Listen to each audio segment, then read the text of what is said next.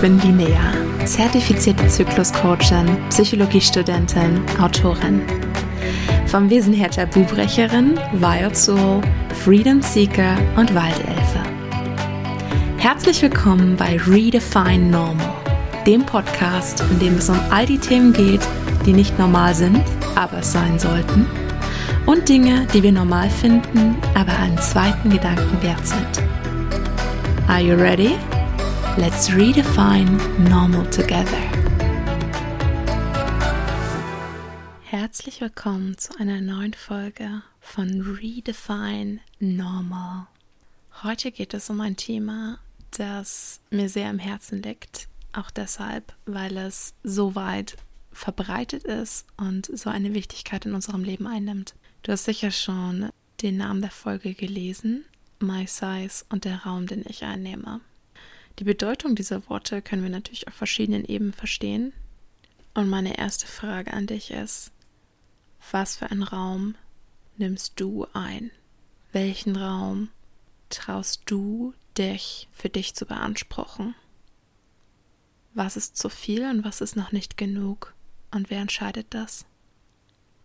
Im Allgemeinen ist es leider so, dass wir als Frauen noch immer an einem Punkt sind, in dem wir nicht den Raum einnehmen, der uns zusteht, indem wir uns für andere aufopfern, aber nicht für die Gemeinschaft und uns selbst, sondern nur für andere, in dem Glauben daran, dass wir selbst nicht wichtig genug wären, als dass wir uns für uns selbst aufopfern könnten. Und dann sind wir überrascht oder nicht mal überrascht, wenn es keiner tut. Wenn du dich also für andere stark machst, dich um andere kümmert, kümmerst, aber dich am Ende fragst, warum du alleine bist und warum sich niemand für dich zu interessieren scheint, dann hat das nichts mit der Realität zu tun.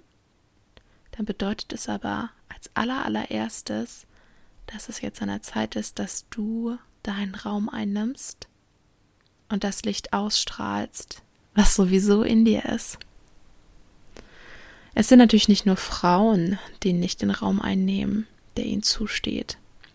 Das sind auch junge Menschen. Das sind teilweise Kinder, denen wir auf diese Weise Unrecht tun. Das sind aber auch Studenten, wo es heißt, ja, was weißt du es schon, oder Auszubildende, die viele Leute noch immer nicht richtig ernst nehmen. Das sind auch People of Color. Das sind Menschen verschiedener Sexualitäten und verschiedener Geschlechter. Oft ist es auch so, dass die Gesellschaft stark transportiert, Du weißt es nicht. Du kannst es nicht. Wir hören dir nicht zu. Deine Stimme ist nicht wichtig. Und dieser Gedanke ist deshalb so schädlich und vielleicht auch schmerzhaft. Nicht, weil er von anderen kommt und weil wir ihn unser Leben lang hören, unter Umständen, sondern weil er irgendwann so tief in uns drin ist, dass wir ihn selbst glauben. Und es tut nicht weh, diese Worte zu hören. Deine Stimme bedeutet nichts, deine Worte sind nicht wichtig, was weißt du schon, weil das jemand zu uns sagt. Ja, es kann sein, wenn das jemand Nahestehendes sagt oder jemand, auf den wir hohe Stücke halten, der stolz auf uns sein soll. Aber vor allem schmerzt es dann, wenn wir es selbst glauben. Und wir machen dadurch viel zu oft wahr, was eigentlich nicht wahr ist. In dem Moment möchte ich dir jetzt Folgendes sagen. Wenn du das jetzt hörst und wenn auch nur irgendetwas von dem, was ich eben sagte, für dich wahr sein sollte, dann möchte ich dir Folgendes mitgeben. Deine Worte sind einzigartig. Deine Stimme ist wichtig und sie wird gehört. Einfach weil es deine Stimme ist und weil sie anders klingt als die der Masse. Oder auch auf Englisch. When a woman comes into her power, The whole world stops and listens. Und das wünsche ich dir auch. Ich möchte eben eine Geschichte über meine Präsenz erzählen und wie die sich verändert hat, auch in Gedanken dazu. Ich weiß, ich bin eine Person, die viel Raum für sich einnimmt und die auch die Aufmerksamkeit auf sich zieht. Aber meine Präsenz hat sich im Laufe der Jahre definitiv verändert, sehr verändert. Wie gesagt, ich war immer schon jemand, wo ich das Gefühl hatte, man hört mir zu. Ich komme in einen Raum und egal was die Menschen machen, Sie hören auf, sie gucken zu mir, sie hören mir zu. Es ist wichtig, was ich sage. Ich nehme Raum ein. Meine Meinung nimmt Raum ein. Ich muss aber auch sagen, ich habe dafür gesorgt, dass ich Raum einnehme. Das tue ich sowohl auf stimmlicher, auf gehaltlicher als auch auf erscheinungsmäßiger Ebene die Aufmerksamkeit auf mich ziehen. Aber obwohl so viele Menschen mir immer gerückmeldet haben, was du sagst, ist wichtig, was du sagst, ist cool, was du sagst, ist schlau, was du sagst, wird dich voranbringen, gab es doch eine wichtige Bezugsperson in meinem Leben früher, die mir nicht so zugehört hat, aber von der ich das genauso gebraucht hätte. Mehr noch als von den anderen. Manchmal ist es so, dass du tausendmal in deinem Leben hören kannst, du bist toll, du bist stark, ich bin stolz auf dich, du bist eine krasse Person und trotzdem glaubst du es nicht oder kannst dich nur wenig darüber freuen, weil die eine Person, von der du es eigentlich hören müsstest, nicht bereit dazu ist, so etwas zu sagen. Und ich bin mir ziemlich sicher, dass das einer der Gründe ist, weshalb ich eine so in Anführungszeichen laute Person geworden bin, insbesondere in meiner Jugend, weil das Bewusstsein und das Unterbewusstsein arbeiten sehr gerne buchstäblich. Und wenn dir jemand buchstäblich nicht zuhört, dann ist es sehr logisch, dass du lauter wirst, dass du lauter sprechen musst, damit du gehört wirst. Gleichzeitig habe ich gelernt, auf einer gesünderen Ebene, dass es wichtig ist, einfach zu fragen, wenn ich etwas nicht weiß, wenn ich etwas wissen will, wenn mich jemand oder etwas interessiert. Just ask. Niemand wird es dir sagen, wenn du nicht fragst. Und niemanden kümmert es, was du tust. Dieser zweite Teil ist für mich unfassbar befreiend gewesen. Denn natürlich gibt es Menschen, die verurteilen, dass du Raum einnimmst. Vielleicht auch, weil sie sich ein kleines bisschen wünschen, mehr so wie du zu sein. Und natürlich wird es Menschen geben, die sagen, ich finde es nicht gut, was du tust. Ich finde es nicht gut, wie du dich gibst, wer du bist. Aber gleichzeitig legen die allermeisten von uns viel zu viel Wert darauf, was andere Menschen denken.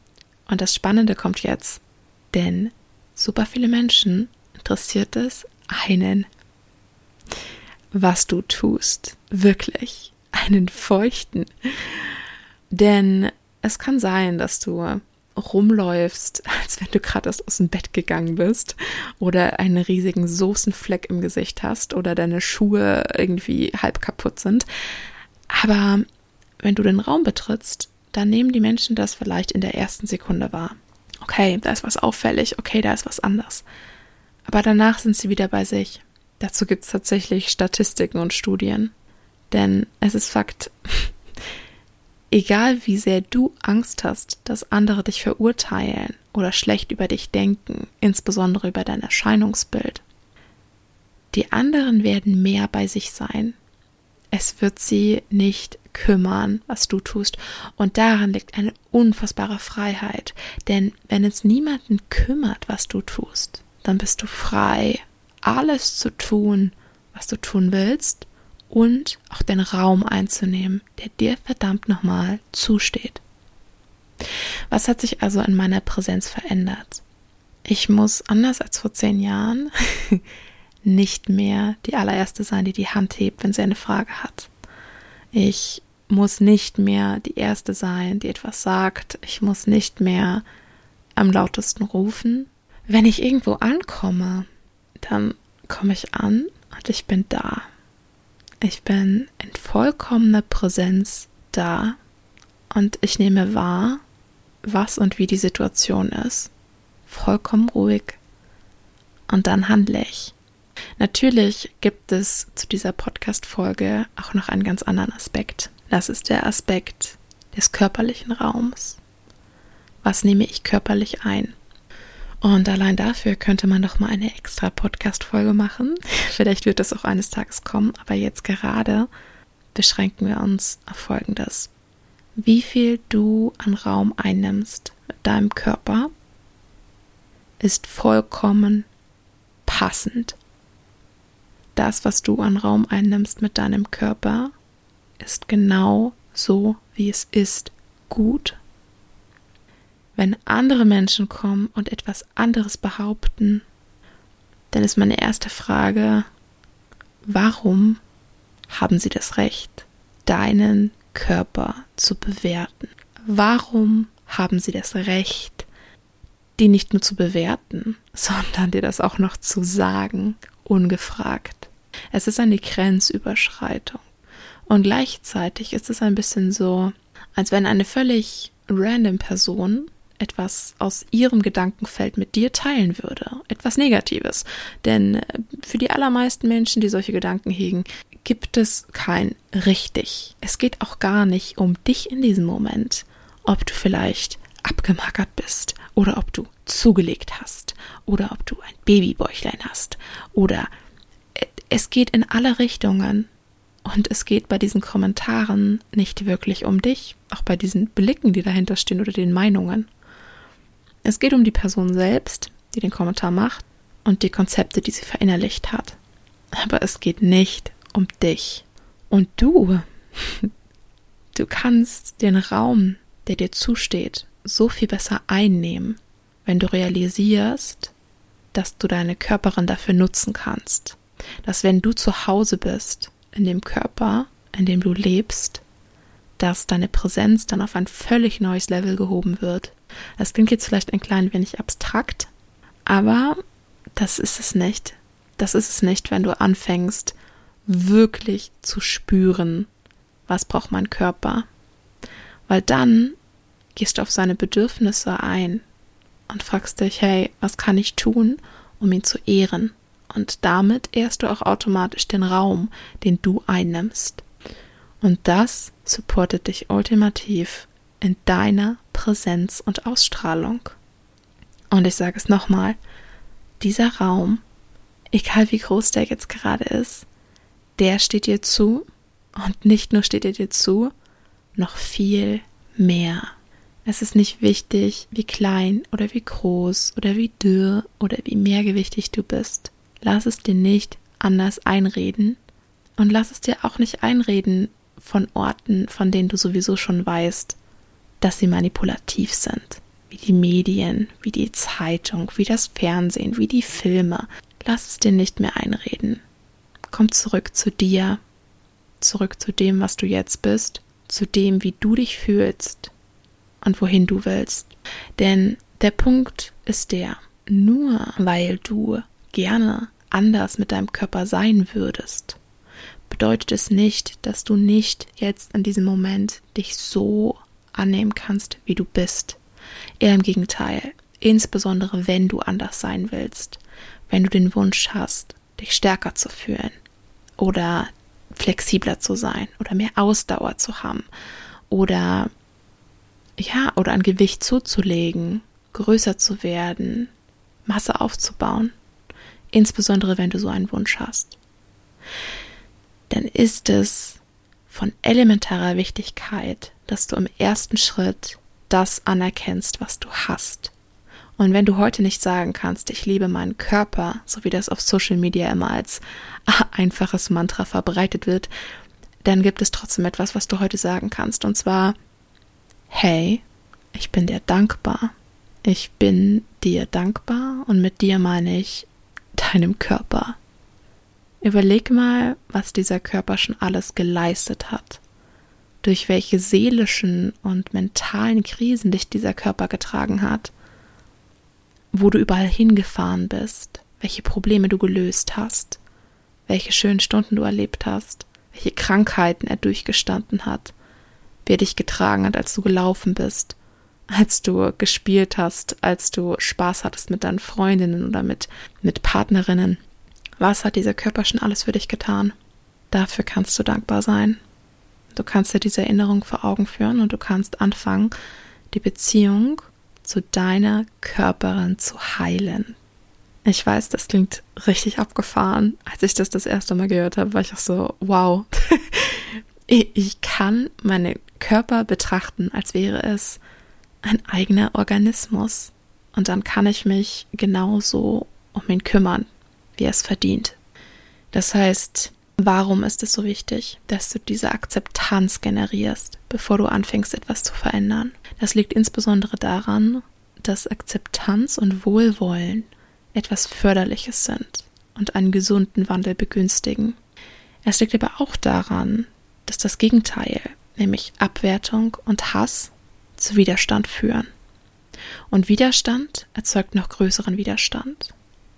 Und noch größerer Widerstand bereitet dir Leiden und macht es wirklich, wirklich schwer. Du wirst dann auch nicht in der Lage sein, zu einem gesünderen, wie auch immer der für dich aussehen mag, Lebensstil zu finden, weil du immer nur ankämpfst, und zwar gegen dich selbst. Wenn du aber in einem positiven Place mit dir selbst bist oder zumindest dich auf dem Weg dorthin befindest, dann tust du die Dinge, die du tust, nicht um einem Bild zu genügen, sondern um dich selbst zu unterstützen, aus einem Ort des Wohlwollens heraus. Und dieses Wohlwollen, das potenziert sich. Und deswegen kann es nur gut für dich ausgehen. Du verdienst diesen Raum. Der, den du gerade hast, der, den du dir gerade vorstellst und der, den du dir noch nicht vorstellen kannst. Du verdienst ihn. Ich möchte noch kurz über ein anderes Thema sprechen.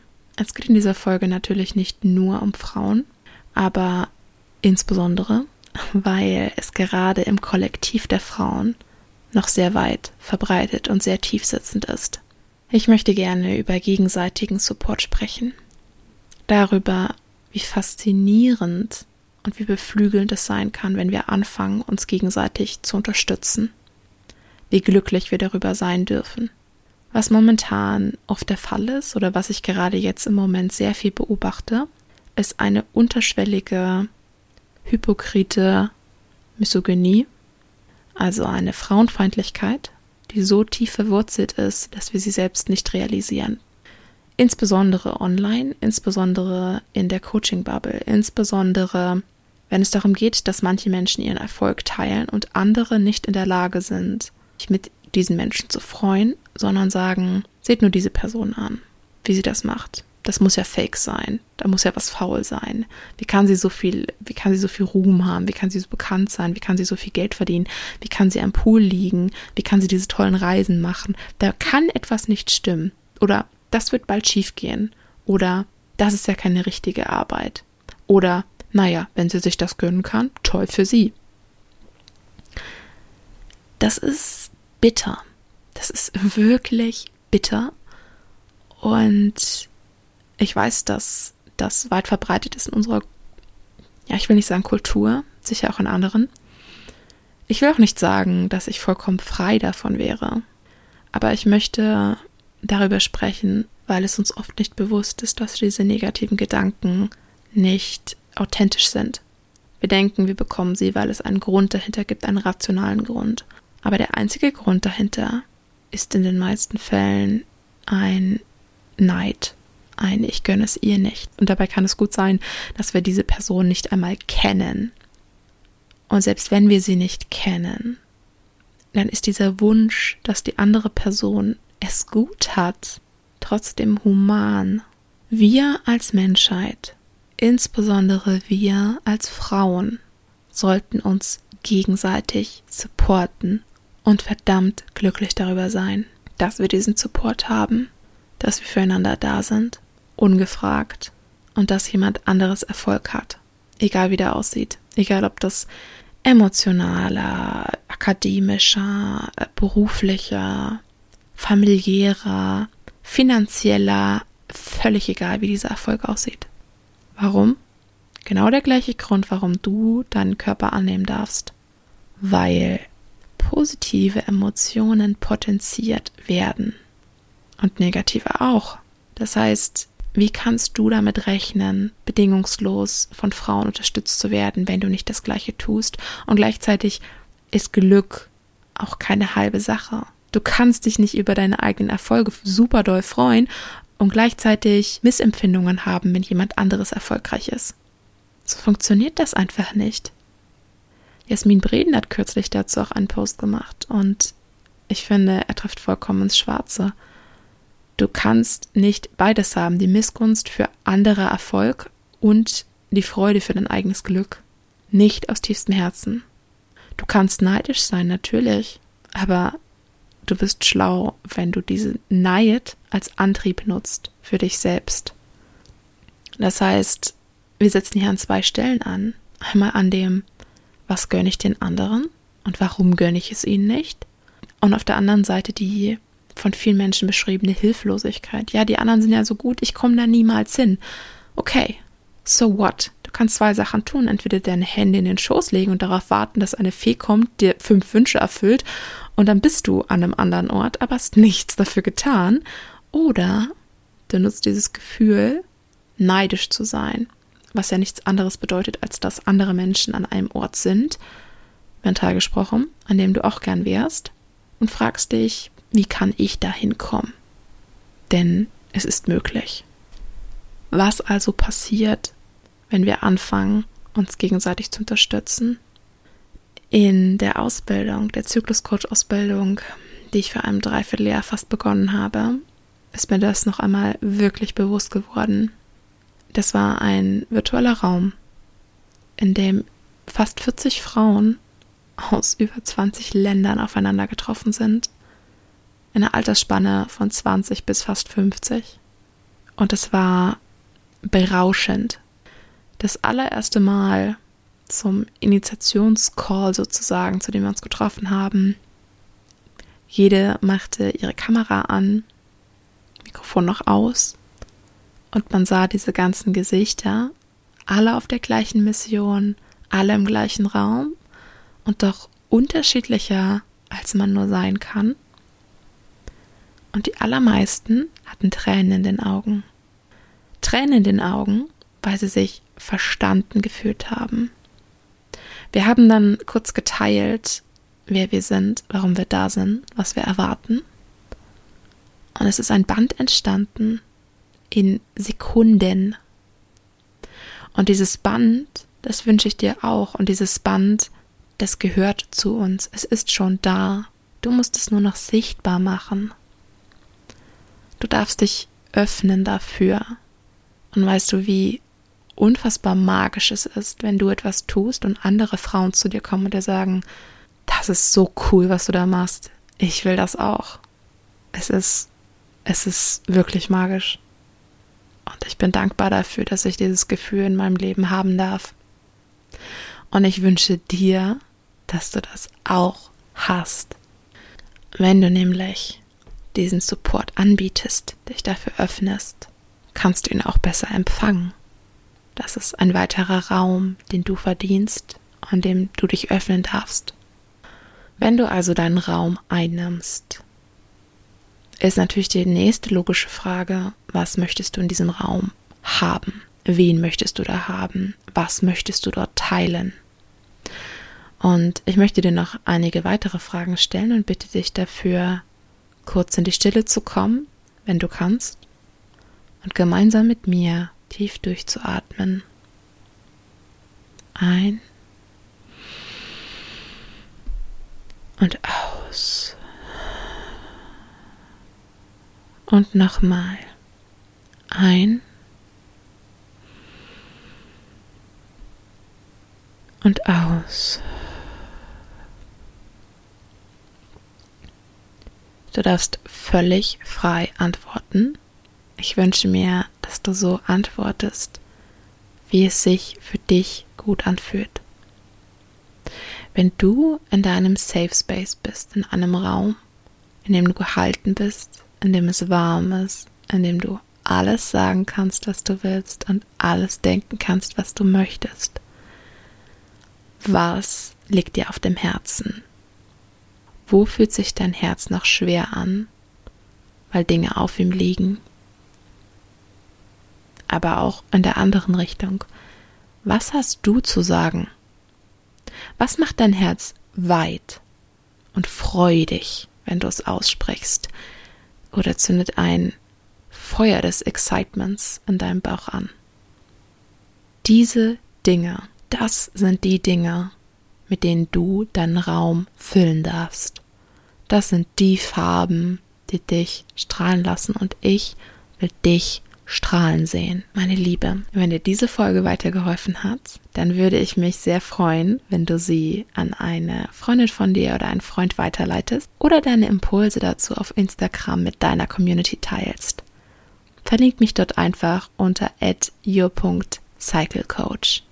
Ich wünsche dir eine wunderbare Nacht oder einen wunderbaren Tag. Für mich ist es jetzt 2.30 Uhr und Zeit schlafen zu gehen. Aber morgen bin ich wieder für dich da. Bis ganz bald.